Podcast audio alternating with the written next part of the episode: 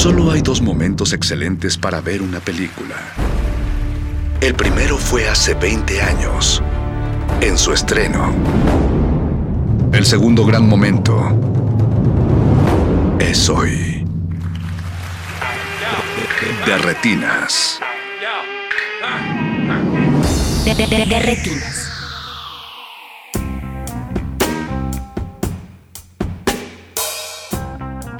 Buenas noches y bienvenidos a De Retinas, esta es su cabina cinematográfica.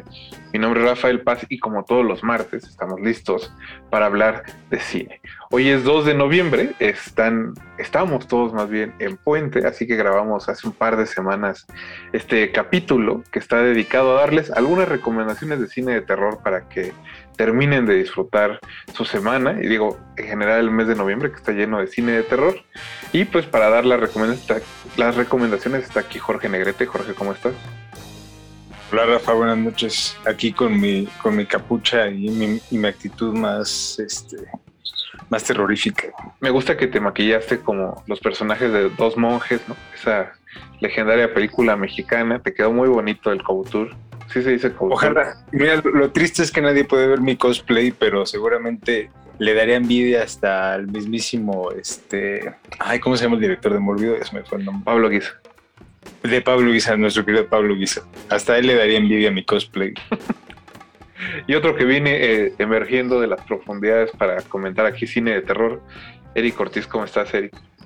Hola Rafa, Jorge, ¿todo bien? Aquí ya, este, creo que hace un año también estuve por acá recomendando cosas de terror, entonces, pues listo, más que preparado.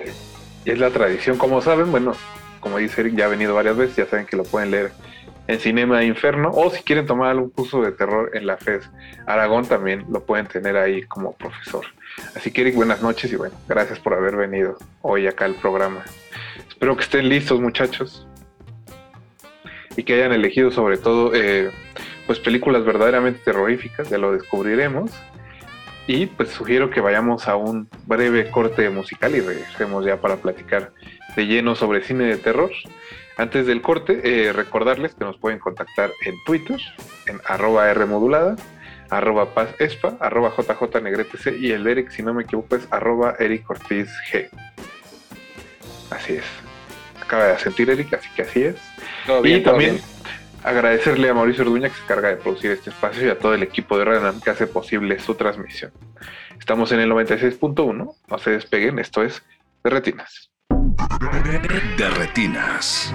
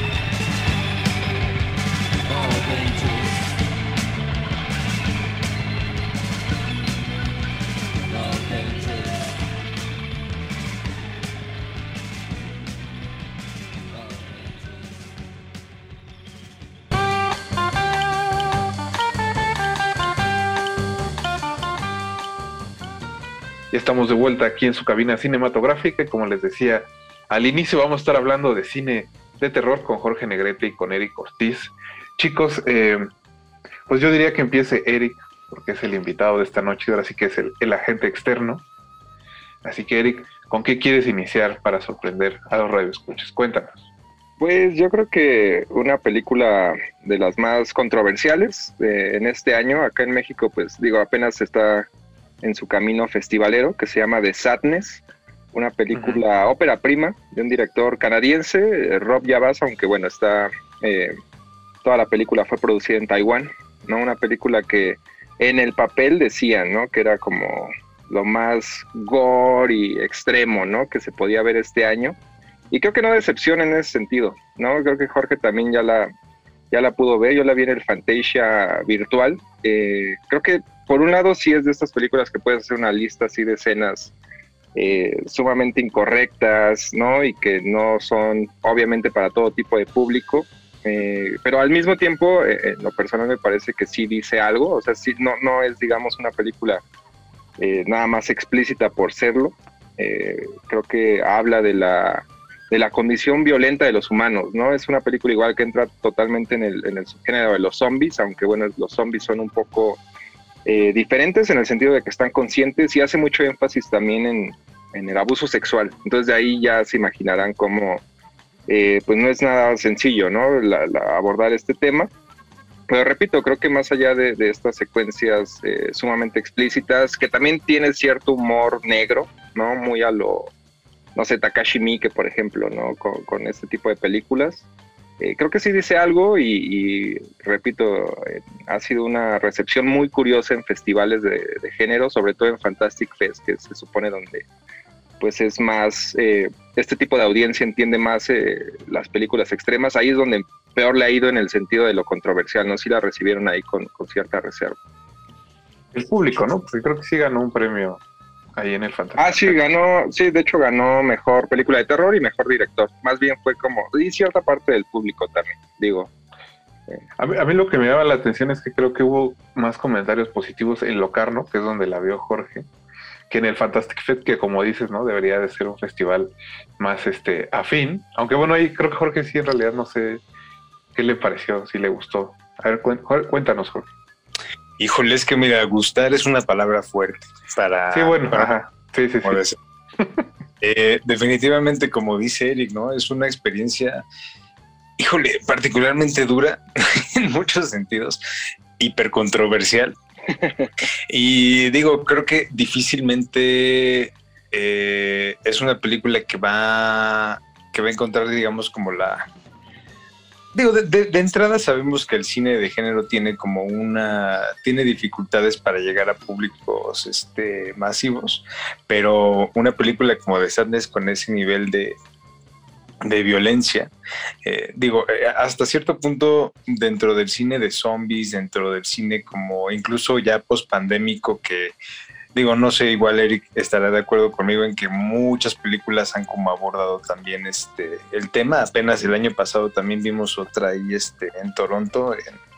ya ni siquiera me acuerdo del título que era de estos este esta esta este, esta epidemia que surgía en el en eh, en una cámara como en un congreso en Ah, sí, este sí, este Get the Hell Out, ¿no? Get the Hell Out, exacto que eran este, estos zombies políticos. Eh, pues igual aquí no hay como muchísimas lecturas sobre este, muchos temas como muy vigentes, eh, particularmente la, la, este, la, cultura de la denuncia, este, toda esta parte como del, del acoso.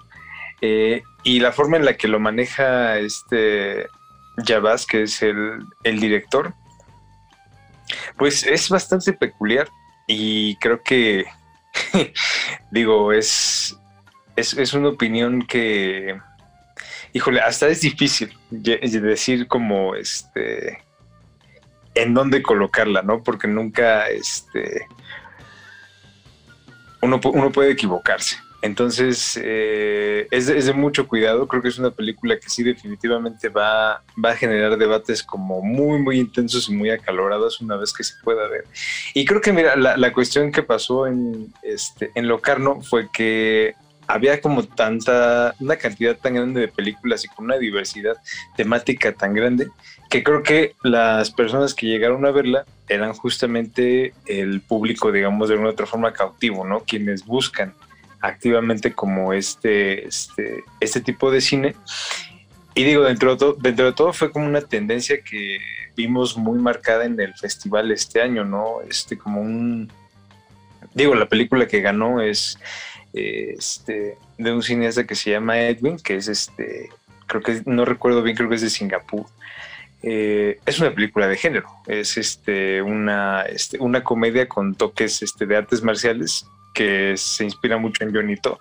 Entonces, eh, creo que el hecho de que The Sadness estuviera justamente ahí eh, habla mucho como de hacia dónde está yendo el festival. Pero definitivamente es una película que eh, seguramente ya con estos, no, queremos revelar demasiado, pues como dice Eric, hay escenas que de las que simplemente como que uno no da crédito. Incluso fíjate, nosotros que ya hemos visto demasiados. Que ya hay callo. ¿Sabes de qué me acordé? De las bolitas de carne. Creo que un, en pocas películas desde que vi las bolitas de carne me han dejado como esa, esa impresión. Bueno, Jorge, para los radioescuchas, se está refiriendo a ah, una película que en español se llama Bolitas de carne del restaurante de los siete inmortales y en inglés, como bien dijo también, The Untold Story.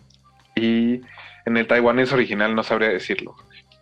No, pero The Untold Story es hongkonesa, pero sí este, se vendió un poco. Ya yo entrevisté recientemente a Rob Yabaz y sí decía que no era tanta la inspiración que tomaba de la categoría 3 del cine hongkonés, sino que simplemente le gustaba como ese tipo de libertades que, pues sí, en esa época no era como hoy, ¿no? O sea, se podían pasar de lanza los hongkoneses y estar un subidos de bastante tono nada más por ese lado más espiritual era la influencia. Suena que podría ser un buen, este, una buena doble función con Ebola Syndrome, ¿no? Y como para, para combinar y cotejar bien las emociones, diría yo. El ambiente pospandémico, sí, man. Y que bueno, seguramente esta película, como dicen, ¿no? No tendrá una corrida comercial, suena complicado, pero estará en algunos festivales y eventualmente llegará al reino de, del Internet donde todo es más sencillo de ver eh, sin ser juzgado, ¿no? Quizá ahí es cuando, cuando pues la gente pueda emitir más opiniones al respecto y que la busquen, ¿no? Eh, Eric, repíteles un poco cómo se llama la película y el director. The Sadness es una película de Taiwán y el director es un canadiense que se llama Rob Javas. Ahí está. El apunte, si no de tomos, también eh, lo dejamos en, en, redes sociales para que lo busquen. Recuerden que estamos en arroba R y en Facebook como Resistencia Módula. Pero bueno, Jorge, ya pasó el turno de Eric, inició fuerte, ¿no? con las emociones a tope. ¿Tú qué vas a elegir para recomendar esta noche? Jorge. Sí, bueno, pues mi primera este, recomendación Eh, es una película que creo que también Eric ya, ya tuvo oportunidad de ver. Eh, es una ópera prima de una, de una cineasta británica que se llama Prano Bradley Bond. Eh, se llama, la película se llama Censor.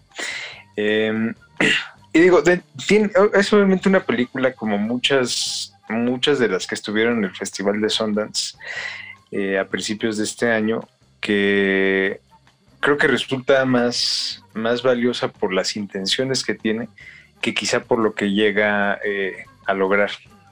Eh, Censor es como eh, esta historia de una, de una mujer que este, cuyo trabajo es justamente como censurar este material audiovisual, este, trabaja en una especie como de agencia y este, de, gobierno, como lo que era la RTC este, antes, de la Secretaría de Gobernación, que clasificaba las películas. Aquí es eh, una censora justamente de películas que, este, a que llega a un este, llega a ver un video de una este, que le remueve como aparte de su de su historia personal y de ahí se empieza como a desenvolver una historia con tintes ya este pues mucho más como sobrenaturales. Eh, pero lo curioso de la película es que justamente es como todo un homenaje a, eh, a los videonastis, que es este subgénero como muy muy popular de eh, películas hechas eh, en video eh, finales de los a mediados bueno durante la década de los de los ochentas y que fueron como muy famosas justamente por esta campaña que hubo en Reino Unido para este, censurarlas, ¿no? Eh, argumentando que incitaban a la violencia, al crimen y de hecho se les se les afincó como las las altas tasas y olas de criminalidad en, este, en Gran Bretaña, este, pues a unos inofensivos videos, ¿no? En los que nada más había como muchísima sangre. Ese era su crimen, ¿no? Es que a Margaret Pero- Thatcher no le gustaba ese tipo de, de violencia. Mira, si hubiera visto The Driller Killer, seguramente Margaret Thatcher hubiera recapacitado. No tengo pruebas, pero tampoco dudas. Entonces, pero bueno, el caso es que la película de plano creo que eh, donde, donde resalta mucho más es en el plano como estético. La, la propuesta hasta cierto punto ya es como algo que hemos visto como varias veces, estos colores como hipersaturados, estilizados, este, muy, eh, muy como destilados del diálogo y este, bueno, la música y el score pesados en, sintetiz- en sintetizadores, ¿no? Pero eh, creo que quizá la, el mérito de la película es justamente como a través de esta parte de los videonastis que recrea como bastante bien, eh, generar una atmósfera que a veces es difícil ya, este, que el cine de terror que se hace actualmente pueda generar, ¿no? O sea, simplemente una, una atmósfera este, específica que sí sea capaz como de perturbarte, ¿no? Más allá como de cierta familiaridad eh, visual, ¿no? Porque de repente ya es como vemos cine de terror que se hace como con, con cierto molde y que difícilmente ya como que se sale de ahí eh, y sí genuinamente te perturba. Y aunque no toda la película, la, la película no es del todo exitosa, este, creo que sí tiene varios momentos. No sé qué piense Eric. Eric, tú que ya la viste. No, sí, también de hecho va a ser así de mis favoritas de, de este año. Eh, igual esto que decía, por ejemplo, Jorge, de, es de las pocas que está filmadas en celuloide y sí se nota como esa textura, ¿no? Que, que lo intentan para recrear la época, como este... Igual a mí me gusta un montón el cine sobre cine, ¿no? Y más eh, cuando es de, una figura tan peculiar, ya sea, eh, no sé, un editor como en The Editor, que también es un homenaje al Yalo de alguna forma, o aquí una, una censora.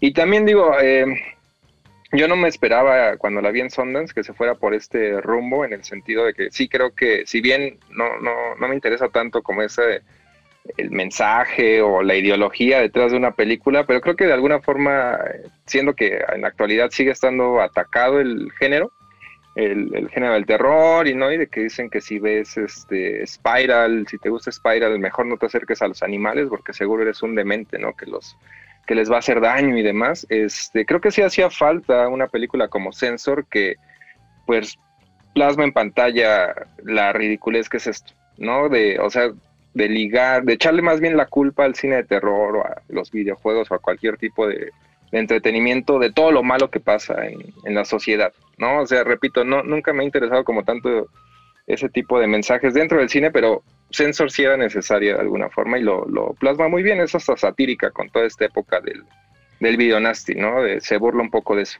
Bueno, pero eso, eso me parece lógico, pensando en que justo habla de video nasty, ¿no? A estas mismas películas les pasó eso y que en realidad, pues la mayoría Sí, es como- ni las vieron.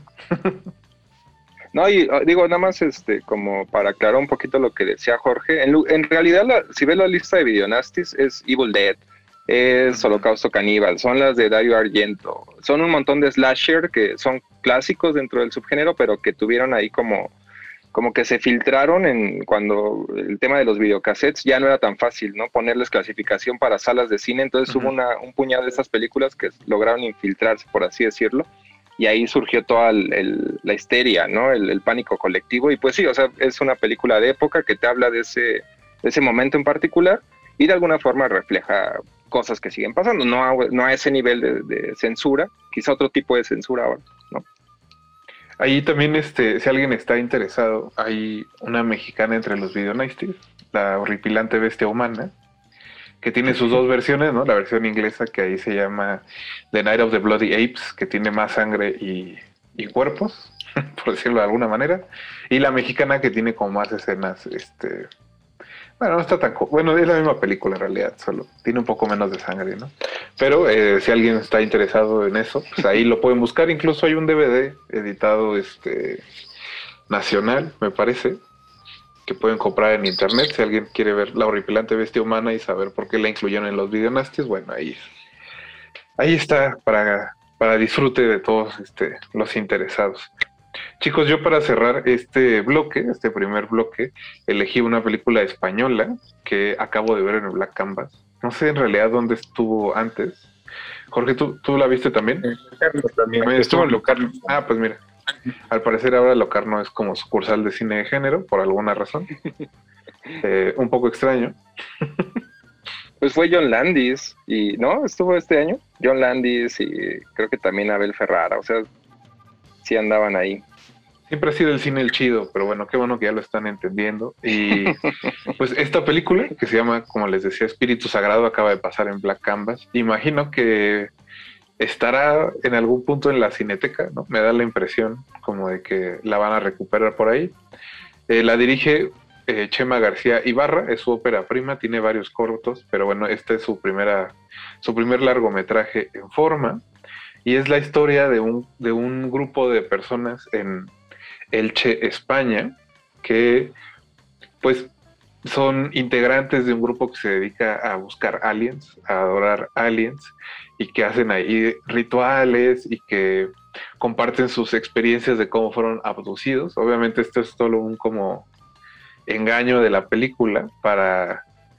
Tiene, tiene un giro obviamente ahí al final que, que descubre la trama, la verdadera trama, digamos, detrás de este acercamiento a los aliens, lo que me parece interesante y que creo que comparte algo como con el cine de Carlos Bermud, si Jorge la vio, creo que estará un poco de acuerdo, sobre esta como España que está lejos de Madrid, que está lejos de Cataluña, que parece estar un poco como detenida en el tiempo hasta cierto punto y que eso le, permite a los cineastas españoles como el, poder contar historias que, que te engañan de en primera instancia, ¿no? Y ya después sacar a relucir el verdadero tema. En este caso, creo que lo que lo hace interesante es la manera en que eh, Chema García Ibarra toma esto de los aliens y obviamente también como espectador te saca un poco de, digamos, te va jalando con lo que podrías pensar que es una película de aliens eh, y lo que es tus expectativas, ¿no? En una,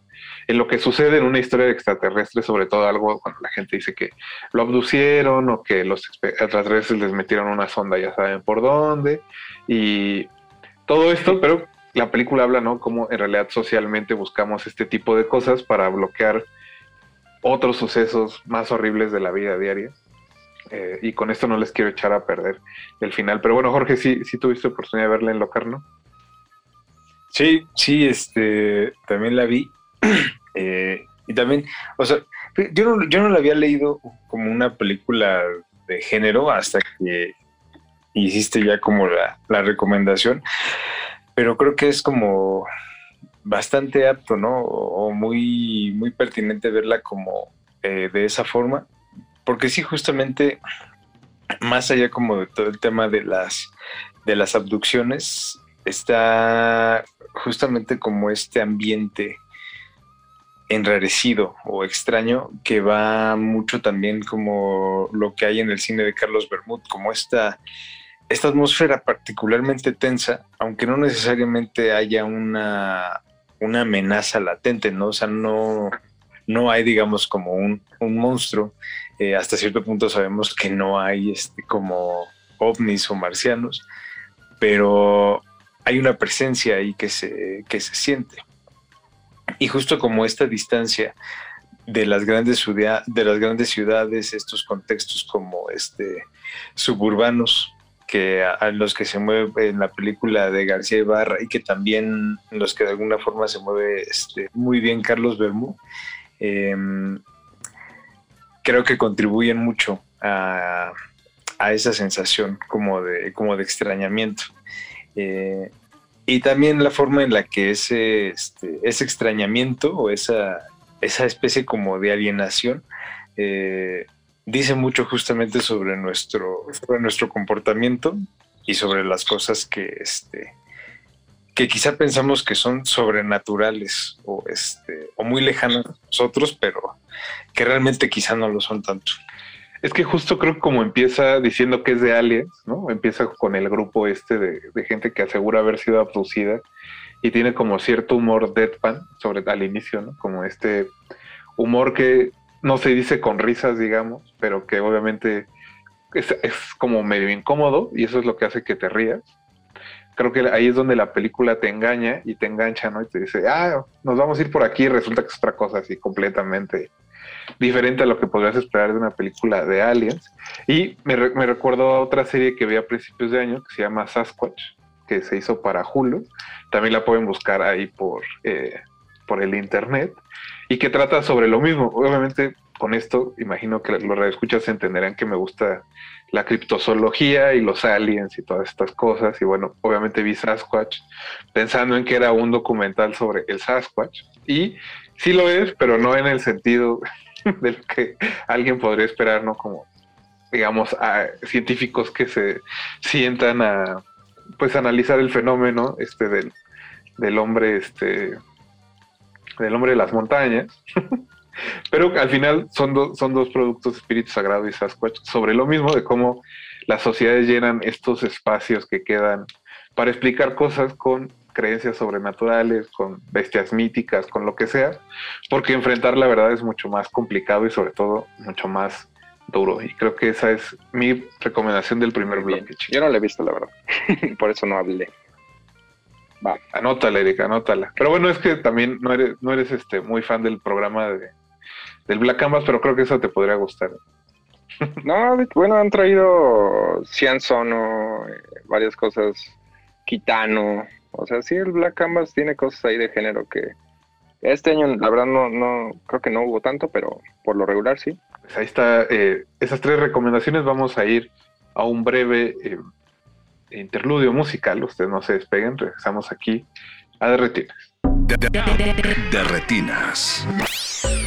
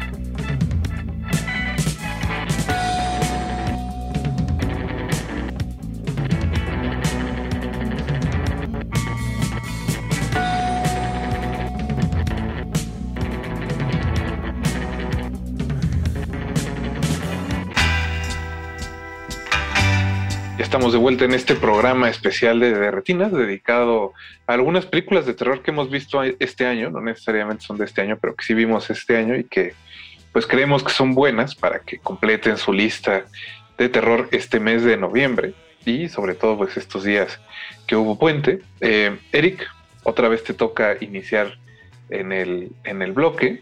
Recomendaste The Sadness en la primera, en tu primer turno, una película bastante violenta, así que ¿qué nos tienes en esta segunda elección? Otra, otra igual ya- de violenta. Ya lo imaginaba.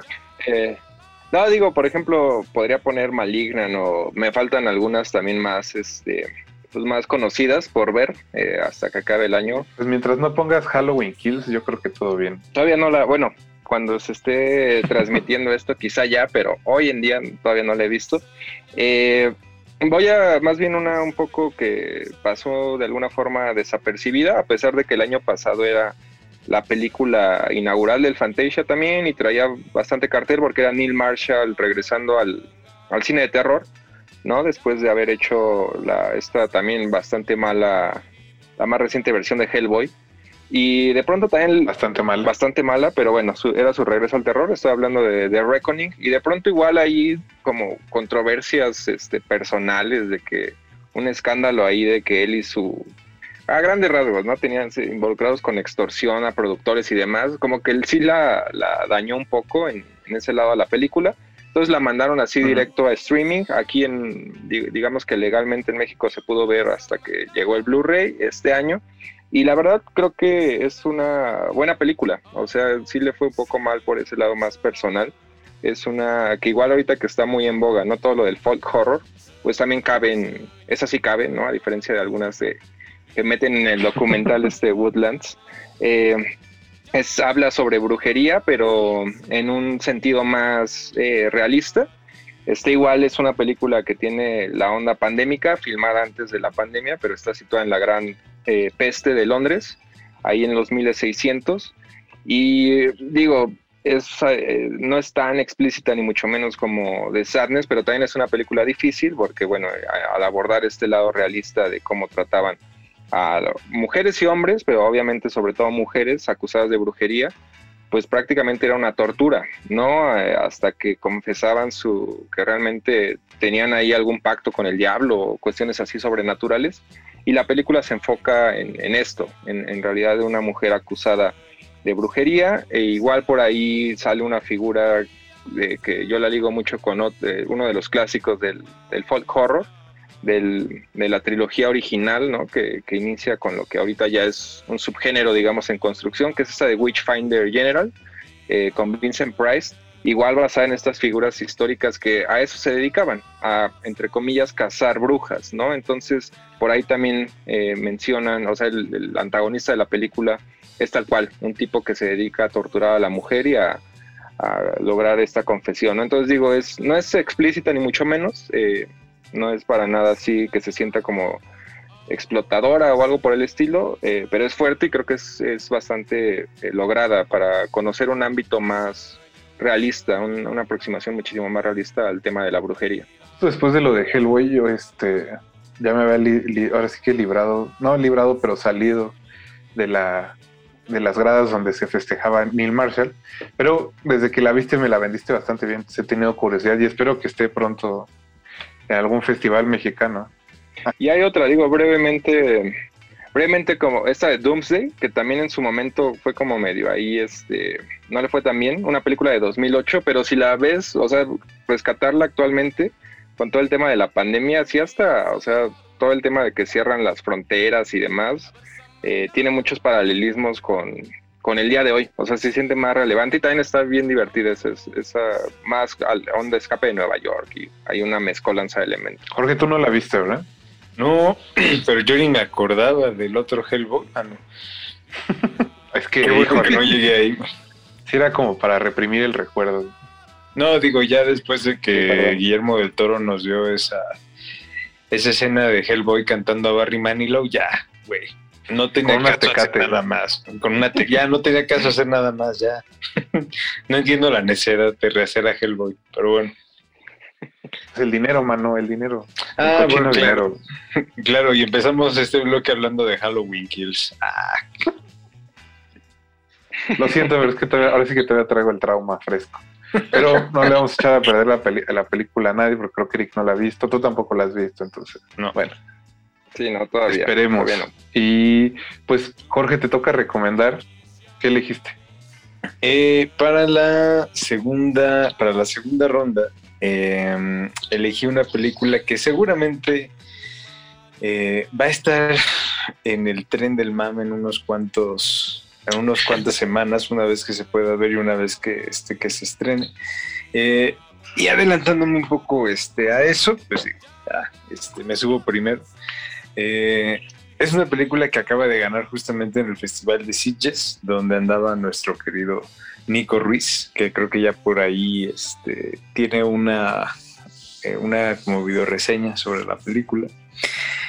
Eh, es una película que estuvo en el Festival de Cannes, en la sección de una cierta mirada, eh, que fue producida por A24, que pues obviamente ya el nombre resuena mucho, ¿no? Y que... Y Belatar, ¿Velata? El genio. Ah, Belatar produjo. Eso no lo sabía, fíjate. Pero es una película islandesa, se llama Lamb. Eh, a lo mejor ahorita muchos este, no, no la tienen en sus radares, pero muy seguramente, como les digo, en unos meses va a ser una película como bastante comentada. Eh, Justo hoy vi que sí iba a tener estreno. Ahorita, sí, sí, ahorita les que el dato. Caníbal Cine Caníbal. La va a distribuir aquí en México, entonces ya. Ya la pasaron en Guadalajara con todo y mascaritas de cordero a los asistentes. Nada más que, bueno, yo no, yo no alcancé boleto. Ah, estuvo en Guadalajara. Sí, fue de las galas. ah, fíjate, yo ni sabía que estuvo en Guadalajara. bueno. Qué bueno, qué bueno que ya, ya, ya pudo pasar este por acá. Pero no te preocupes, ¿eh? Yo creo que nadie la vio porque nadie escribió. Y yo creo que se quedaron, las máscaras a lo mejor no traían, este, eh, ¿cómo se dice? No se podía ver con las máscaras, a lo mejor ese fue el problema. Eso es posible. Sí, eso es Pero posible. bueno, la película es islandesa, eh, de un director, de un cineasta que se llama Valdimar eh, Johansson, y está protagonizada por Numi Rapace, que es este, la, la actriz de Millennium, de, este, de Passion, la película de Brian De Palma, y de Prometheus, de Ridley. Scott. Eh, y la historia es básica, es muy sencilla, es este un, un matrimonio que vive este, en las montañas este, islandesas Islandesa. y que este, atraviesan, digamos, como una tragedia eh, familiar y unos meses después son bendecidos, entre comillas, con la llegada de un este, de una criatura, pero no, no es cualquier criatura, es este una especie como de híbrido, este, una niña, así recién nacida, que tiene todo el cuerpo de un ser humano, pero la cabeza de un, este, de un cordero. Entonces a partir de ahí la, la película va como tomando eh, una variedad de tonos. Eh, las escenas en las que, digamos, la película es como mucho más, más aguda, es como en estos momentos en los que hay como convivencia familiar. Porque parece que tanto nosotros como audiencia, como los personajes de la película están tratando de romper como esta barrera de, güey, estamos sentados con un- una niña con cabeza de, de cordero y la estamos tratando como un ser humano. Entonces, es- esa sensación como de incomodidad y extrañamiento, recuerdo mucho que en la sala era como muy, muy latente, ¿no?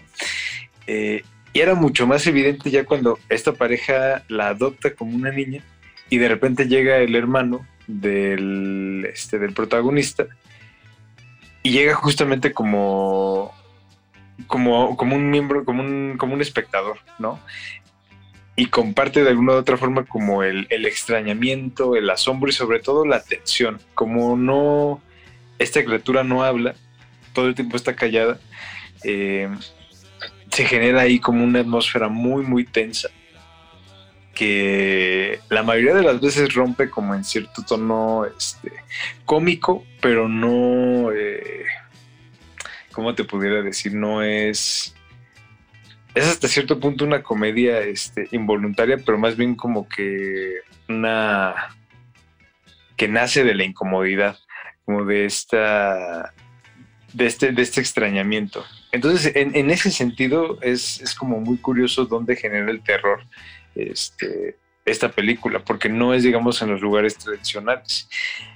Aunque hacia el final vira un poco como hacia allá, hacia algo como ya, digamos, mucho más familiar en cuestiones como del, de lo que es el género del terror. Eh, la, la película al principio como que navega en diferentes terrenos, ya para instalarse como bien este, hacia el final. Entonces seguramente habrá muchas personas que, que disfruten como este e- esta sensación como perturbadora o desorientadora este, al inicio y habrá quienes se quejen de que la película como que ay es que no es ni aquí ni allá ni este ni comedia ni terror entonces ya sabes que hay mucho purista allá afuera que este falta. que quieren su este quieren su nieve de un solo sabor y que no no toleran que se les mezclen los sabores entonces Jorge, ¿esta película le va a gustar a Eduardo Verástegui? ¿Tú qué piensas? yo le diría que la probara Es- Eduardo pruébala. Tú no lo has visto. Ah, no, pues Eric ya dijo que no, ¿verdad? Que En Guadalajara se la perdió. Lo siento, sí. Pues, sí. Sí pinta para hacer como de cosas comentadas de fin de año. eh, y que como dices, ¿no? Los, turi- los turistas se van a enojar. Mira, toda, toda película, toda película, como siendo una película, sí, siendo una película que defiende la vida, yo yo diría que siendo una película que defiende la vida, seguramente sí le gustaría al señor Verástegui. La van a recomendar en las escuelas católicas, lo cual me parece muy bien. pues, pues chicos, eh, llegó mi turno. Yo quería comentar una película, más bien recomendar una película que es del año pasado, pero que vi hace, que será unos tres meses, que se llama The Empty Man. La dirige un muchacho que se llama David Pryor. Él en realidad no tiene mucha filmografía, que es más bien como productor y editor, según entiendo. Tiene muchos cortos y cosas como para tele y esos cortos en realidad. Este es como sus primeros largos y debe ser, me imagino, el más conocido, porque no. Antes de, ver The Empty Man, en realidad no lo tenía como registrado.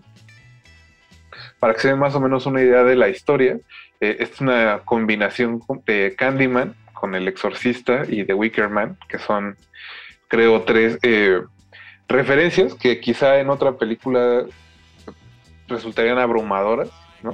Porque son, pues, tres películas así como clásicas del género, tres grandes momentos del cine de terror, pero aquí se combinan para crear algo que me parece que si no es totalmente diferente, sí es eh, hipnótico hasta cierto punto, porque eso también la película dura, que Jorge, como dos horas y media más o menos, Dos horas y dura media. bastante. También una animalidad.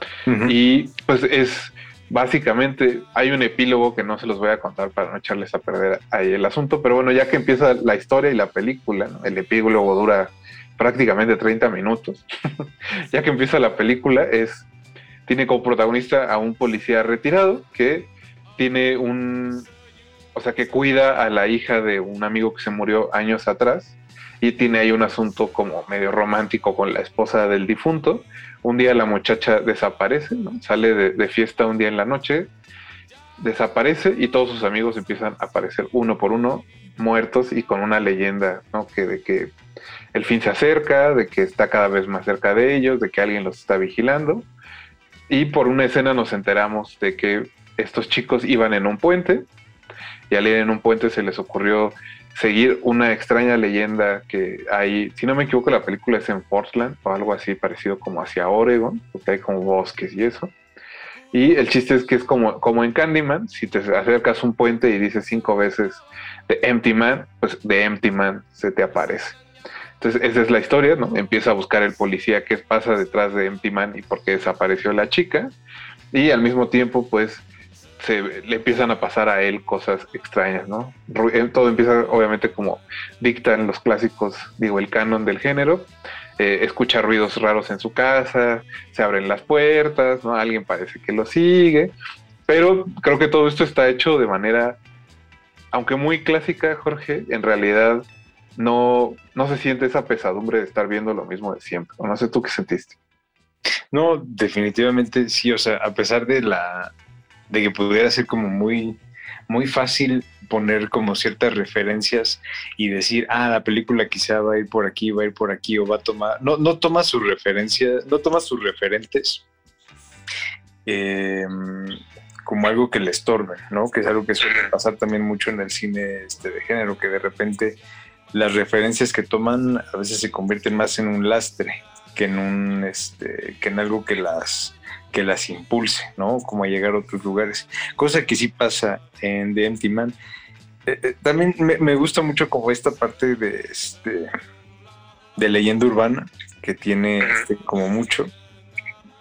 Y fíjate, ahorita que recordaba como ciertos detalles este, de la trama, eh, creo que tiene ahí como vasos comunicantes muy, este, muy llamativos con Espíritu Sagrado. Hay cosas justamente ahí relacionadas como este, a cultos, eh, a, a cuestiones sobrenaturales que más bien responden justamente como a, a- a cosas que están afincadas mucho más en algo, este, en algo humano. Entonces, creo que hay, por ejemplo, The Empty Man, eh, es donde tiene como más, este, más riqueza, ¿no? Este, un poco más como de complejidad, porque justamente hay... No es una película que tampoco se construye únicamente sobre este jump scares o que no es como para nada efectista. Aunque uno pudiera pensar que sí, diciendo, ah, pues una película gringa que estrenaron en, en enero, seguramente es así como una cosa llena de lugares comunes, ¿no? Y la verdad es que creo que justamente la mandaron a ese, este, a, a ese lugar en particular porque es, eh, en muchos sentidos, como tan difícil de clasificar y tan difícil de poner que es como de, bótala ahí, de todos modos, con un poco de... Un poco Que no gente- supieron qué hacer con ella. Exacto.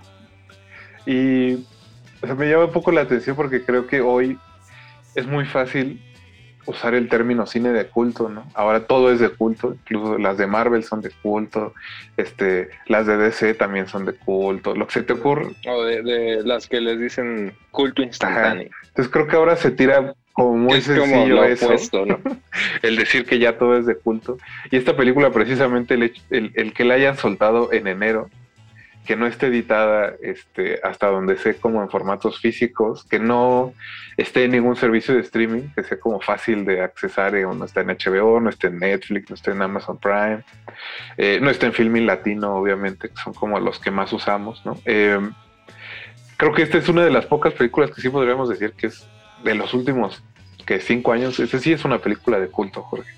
No le pregunto a Eric porque sé que Eric no la ha visto. No, eh, pero digo, eh, Candyman, Wickerman y El Exorcista están en mi top de todos los tiempos, Ujú. entonces se antoja bastante. Sí, sí, no va por ahí, pero ¿qué, qué opinas de ese lado, Jorge? Sí, es como, este sí es verdadero culto. ¿no? Pues igual el tiempo nos lo va a decir, man. Pero cuando menos ya esta parte de, de ser inclasificable y de alguna forma como no, no haber generado como este ruido mediático más allá como de ciertos círculos, eh, creo que sí la película está como ya predestinada a ser este, descu- redescubierta en, en algunos años y ya a lo mejor valorada como ahora vemos películas, no sé, como Donnie Darko Podría ser una elección, buena o elección. Inland, este, Inland Empire, no sé, películas que a lo mejor, bueno, no, Inland Empire desde que se estrenó, pues ya, igual era una de esas películas que sí, este, sabíamos a dónde iba a llegar. Pero eh, de Empty Man creo que va a to- puede tomar un rumbo similar al de, al de Donnie Darko. Igual. O como, o como Kill List, ¿no? Que creo que es una película con la que comparte ciertas características y que a pesar de lo mucho que ha avanzado la carrera de Ben Whitley, creo que, que Kill List sigue estando ahí como medio escondidita, medio Sí, así y- hecha menos. Aunque aquí List no le han hecho análisis tan minuciosos o tan, este, o digamos, tantas lecturas como a Donnie Darko, ¿no? Y Empty Man creo que sí se presta más como a eso. Ujú. Pues chicos, con eso llegamos al final de las recomendaciones de esta noche. Creo que Eric me dijo antes de entrar al programa que quería decir algunas palabras de Malignant, la película más reciente de James Wan, que debo decir, Eric, yo también disfruté bastante. La verdad es que llegué con cero expectativas, pero ya que me convenciste, entré, entré motivado y sí, lo disfruté bastante. Yo creo que, bueno, ni, ni tú ni yo somos así los, este, los devotos de James Wan. Creo que el que, de los que conozco, este Joan Scutia, ¿no? Así es, así súper fan de, de James Wan. Y bueno, o sea, tampoco, eh, si bien el Conjuro 1 y el Conjuro 2 me parece lo más destacado de esa franquicia, ya los, ¿no? En no sé en qué van, el Conjuro 3 o cosas como La Llorona, además, pues no es como de mi interés. Pero esta de Malignant, la verdad, me sorprendió gratamente en el sentido que creo que no se toma tan en serio, ¿no? Da igual han descrito ahorita que estaban diciendo, por ejemplo, esto del cine de culto. Otro adjetivo que están tirando mucho y, lo, o sea, el de Censor le queda más, pero aquí también ya lo están diciendo, ¿no? Es un Ah, yalo, que no sé qué, nada más porque tiene ahí unas, como onda medio detectivesca y unas secuencias ahí con, paleta de si color la muy- película muy tiene, si la o- película tiene perdón, más de galobaba tres o colores, ya es como Exacto, o sea, y, y aparte el Yaro era ma- ese tipo de paleta de color, pues era más de Mario Baba y de Dario Argento, ¿no? Y ya. Eh, pero bueno, eh, en general me pareció bastante divertida. Eh, sí tiene, toma un rumbo ahí, este, pues incluso, incluso la conecta más con Basket Case, ¿no? De, de Frank Henenlotter, o incluso Sisters de Brian De Palma, como esta onda ahí medio creepy de, de los gemelos este, siameses. Eh, y muy bien, o sea, repito, muy divertida si la vemos por ese lado que creo que también muchos puristas eh, es como cuando toma ese rumbo en la trama, si es o la vas a disfrutar o te va a sacar de, todo, ¿no? De, de, lo que había construido algo más, entre comillas, serio. Y la verdad a mí me gusta esa vertiente igual de, de violencia, sí, pero no es terrorífica, no es algo más este, para disfrutarse. Eh, justo creo que no es un yalo, o al menos no un yalo en el sentido más estricto del término, pero que sí está fuertemente influenciado por el cine de Lucho Fulci, creo que eso sí es como innegable, sobre todo si piensas que hay, hay una película que se llama este una, lagar, una mujer con piel de lagartija o una lagartija con piel de mujer, algo así. ¿No? Eh, sí, sí, sí, la, un con piel de... Ali, Alisa with ¿no? Woman Skin, algo así se llama, ¿no? Y que también tiene esta trama como de que alguien ve asesinatos mientras está como inconsciente o está dormida. Y creo que por ahí es donde, sí, es la donde se coló, ¿no? Como este asunto de que, de que es un yalo. y la otra referencia, más que Sisters, siento que es como Vestida para Matar de Brian De Palma.